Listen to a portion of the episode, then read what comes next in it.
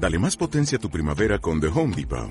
Obtén una potencia similar a la de la gasolina para podar, recortar y soplar con el sistema OnePlus de 18 voltios de Ryobi desde solo 89 dólares. Potencia para podar un tercio de un acre con una carga. Potencia para recortar el césped que dura hasta dos horas. Y fuerza de soplado de 110 millas por hora. Todo con una batería intercambiable. Llévate el sistema inalámbrico OnePlus de 18 voltios de Ryobi. Solo en The Home Depot. Haces más. Logras más. Bienvenido a Radio Libertad Constituyente. Un programa de análisis político para la acción, creado y dirigido por Antonio García Trevijano. Un espacio cultural e informativo donde el ejercicio de la lealtad, la verdad y la libertad superan lo políticamente correcto para promover la democracia formal.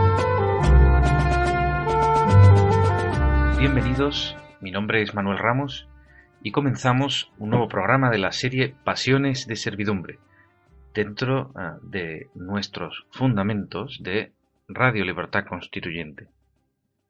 En esta serie de audios o podcast eh, me propongo analizar las ideas expresadas en el libro de don Antonio García Trevijano, Pasiones de Servidumbre, con eh, la idea de promover la acción política del movimiento de ciudadanos hacia la República Constitucional, un movimiento político que lo que se propone es deslegitimar al régimen actual basado en la Constitución del 78 para que no se vote, para que nos abstengamos de manera activa y de esta forma deslegitimar la acción del de, eh, régimen que vivimos.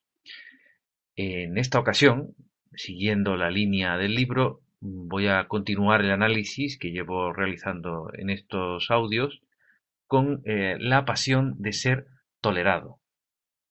La tolerancia es una palabra con, con unas connotaciones muy positivas hoy día y así que como seguimos en esta línea de, audios eh, alejándonos de la actitud políticamente correcta, vamos a ver por qué en política es lamentable la tolerancia y cómo se ha instalado como una de las pasiones más fuertes de los españoles. Pues bien, eh, este, en este repaso que le damos al capítulo, vemos que la pasión se llama se denomina la pasión de ser tolerado, no la pasión de tolerar. Esta forma pasiva del verbo, eh, la pasión de recibir la, tolerancia, es eh, la que vive, eh, de, hecho, el, pueblo español después de la guerra civil, pero sobre todo, sobre todo, es una de las bases en las que se cimenta esta transición política que lo único que ha hecho ha sido cambiar de manos eh, el poder de uno a unos cuantos. Realmente la tolerancia a la que teníamos, a la que estábamos sometidos por parte del dictador, el dictador nos, nos dejaba vivir, eh, es un tirano que si no estábamos de acuerdo con él, bueno, los que vivieron en aquella época, yo por suerte no viví, eh, al menos conscientemente, la época del franquismo, pero en cualquier dictadura el dictador eh, te, deja vivir realmente. Si no te fusila, eh, te tolera.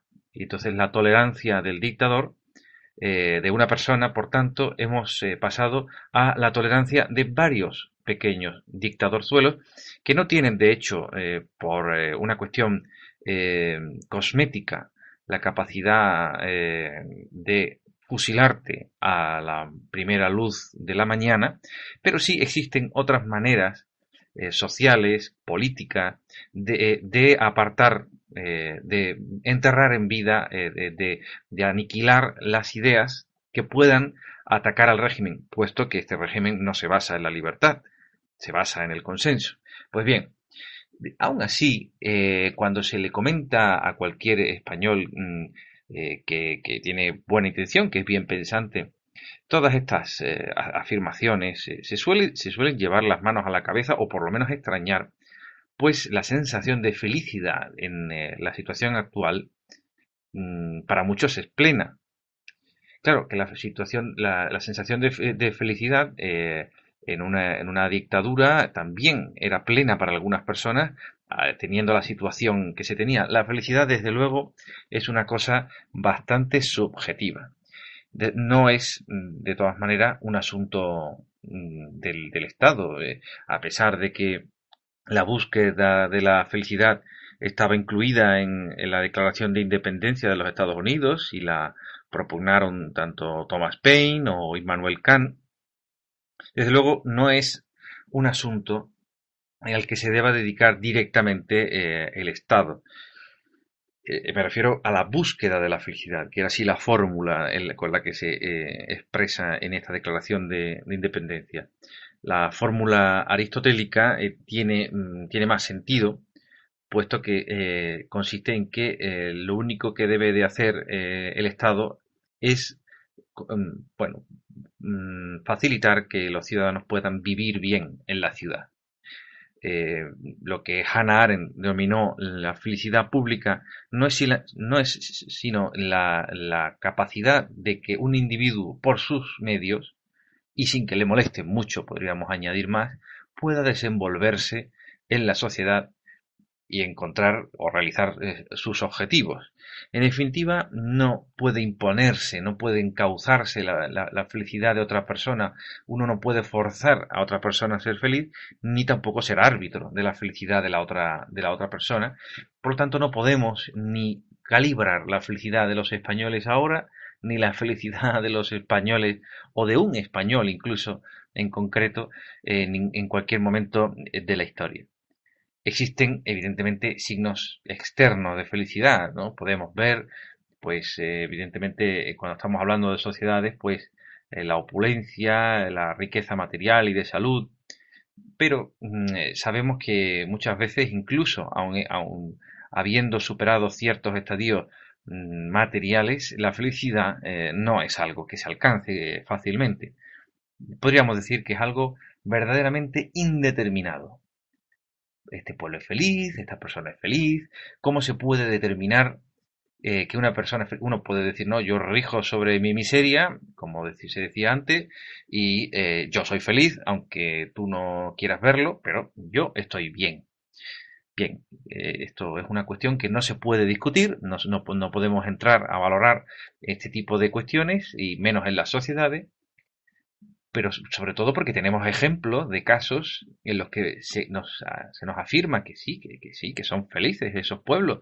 Eh, véanse casos de dictadura o de pueblos mm, incluso que no son sometidos por las armas, no tienen dominación extranjera, y por muy pocas libertades que tengan a su alcance, siempre están contentos de su suerte. Por lo tanto, no podemos, no podemos saber, eh, incluso cuando hay algunas personas eh, que, dentro de esos regímenes que, que, bueno, que tienen verdaderamente coartadas la libertad política, eh, y hay algunas personas, ¿no? En el caso de España, el MCRC, el Movimiento de Ciudadanos hacia la República Constitucional, se arma eh, para que haya muchos eh, españoles que tengan una idea clara de lo que es la libertad política y la democracia, pero en otras situaciones, en otras sociedades, no existen esas voces. Nosotros tenemos la suerte de que ha habido un señor que con ochenta y tantos años, casi noventa, pues lleva repitiendo la misma idea de forma machacona para que, mm, bueno, tenga como legado, pues se lo ha propuesto él como individuo, mm, eh, transmitir esas ideas, pero no siempre existen las voces. De hecho, esta voz ha sido machacada, eh, insisto, la de eh, Antonio García Trevijano, pero, eh, pero no existen normalmente mm, a veces voces que digan lo contrario. Por lo tanto, si no hay ni siquiera voces que lo digan, ¿cómo se puede saber si una situación es para el conjunto de la sociedad feliz o no? Desde luego, en una dictadura eh, donde la, situación es más, eh, digamos, contrastada, donde las verdades se dicen de manera muchísimo más cruel, pero más eh, definitiva, es mucho más fácil saber cuáles son las situaciones a las que uno se, se enfrenta. Está el conocido dicho de que contra Franco se vivía mejor. Claro, eh, las posiciones políticas estaban mucho más definidas y por lo tanto eh, era una oportunidad histórica en su momento, de, habida cuenta de que la edad eh, de, un individuo acaba en algún momento de su, de su historia, pues que, con Franco daría paso a una oportunidad sin matar a nadie, sin violencia, de llegar a una situación de libertad política. Era, desde luego, un momento histórico para, para los españoles, para España, en la historia de España en general, eh, en su conjunto. Bueno, pues eh, se perdió, puesto que se prefirió que en vez de que los españoles tuvieran libertad, ahí es, ahí es donde se demostró la falta de liberalidad política em, de los que gestionaban no solo la dictadura, porque de la dictadura tampoco se podía esperar gran cosa, sino sobre todo de la oposición.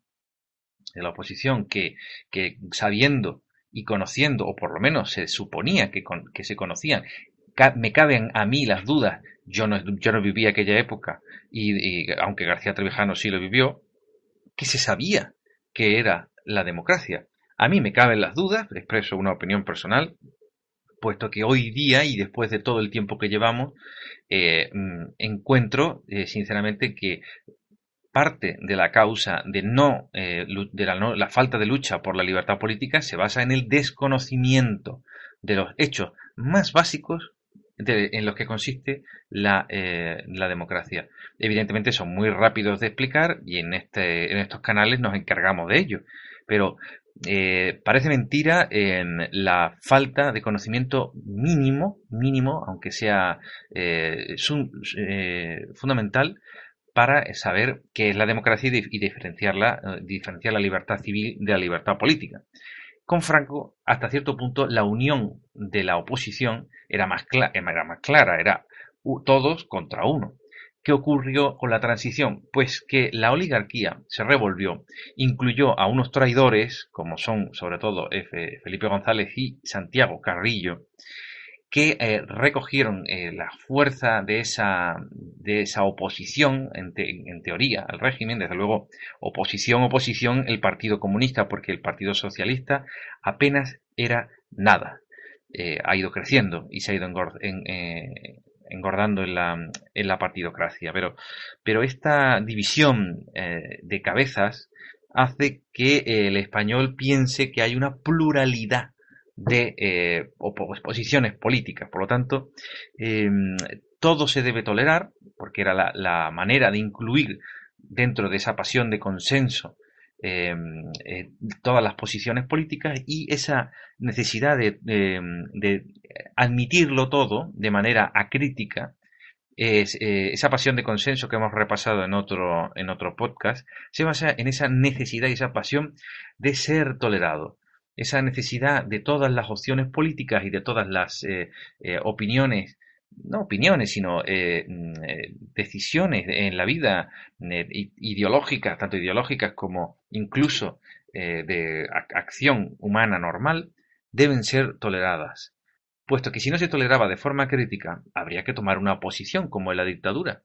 Y como no se tiene el arma represiva directa de Franco, que en algunas ocasiones implicaba la muerte, ante un gobierno sin tiranía hay necesariamente eh, es necesaria, se hace necesaria una dominación con tolerancia de la idea dominante sobre las dominadas.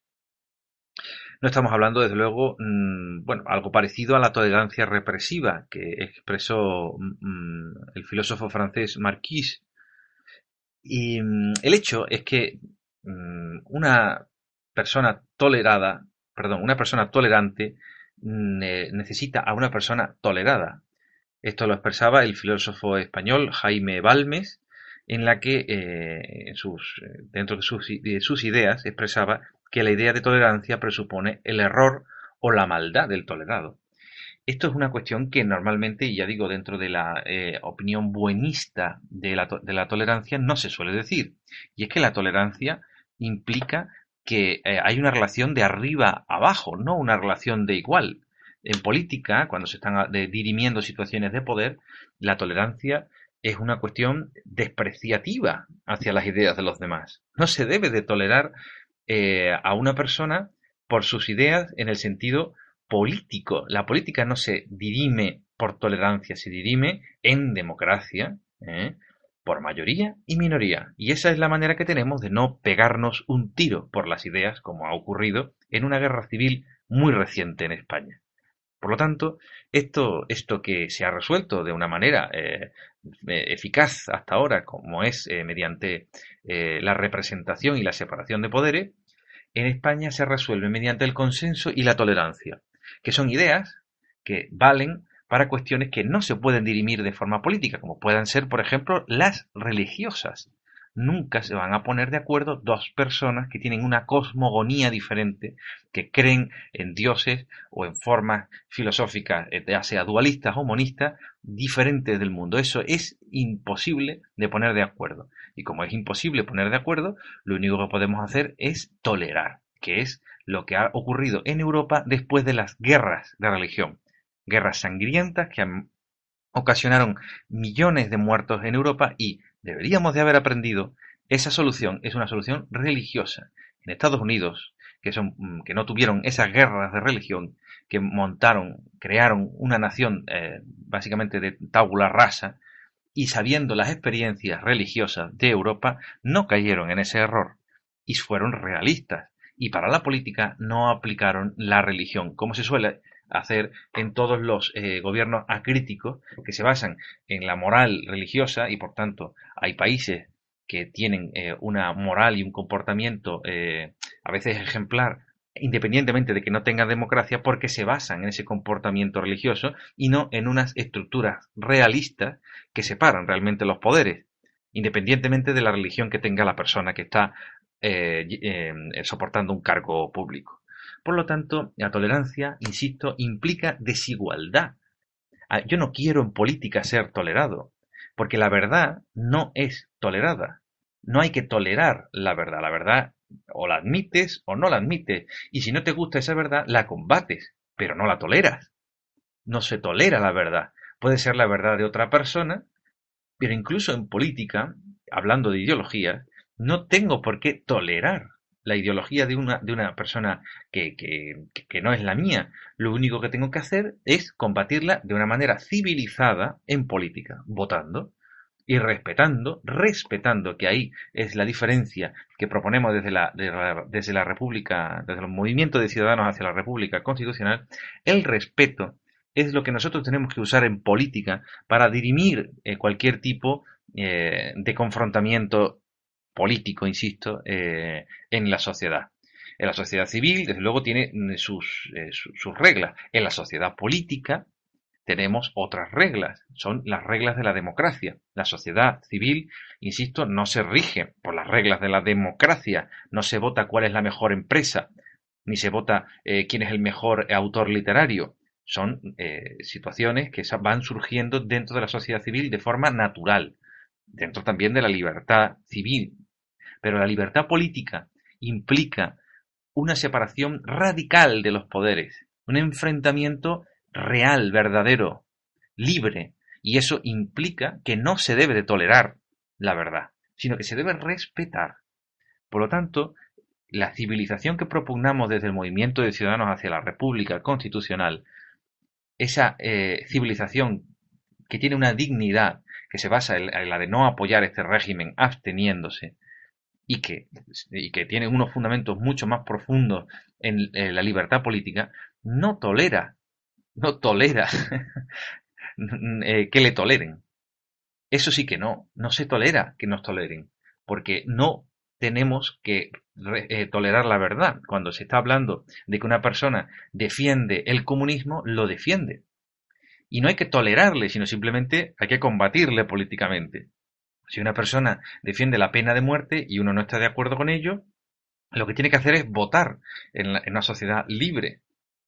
Y esto es, eh, en definitiva, eh, mm, amigos que, me escucháis, em, la manera en la que se desenvuelve este régimen, en esta pasión que se explica en este libro y que animo a todo el mundo a, repasar, porque eh, evidentemente viene expresado con más ideas y con una prosa muchísimo más versada que, lo que yo pueda transmitiros, pero desde luego eh, eh, esto de que contra Franco se vivía mejor eh, es, un hecho, puesto que, que, bueno, que aunque la situación, desde luego, material eh, ha mejorado mucho en España, puede parecer que somos más felices desde el punto de vista económico, a pesar de que hemos vivido esta crisis.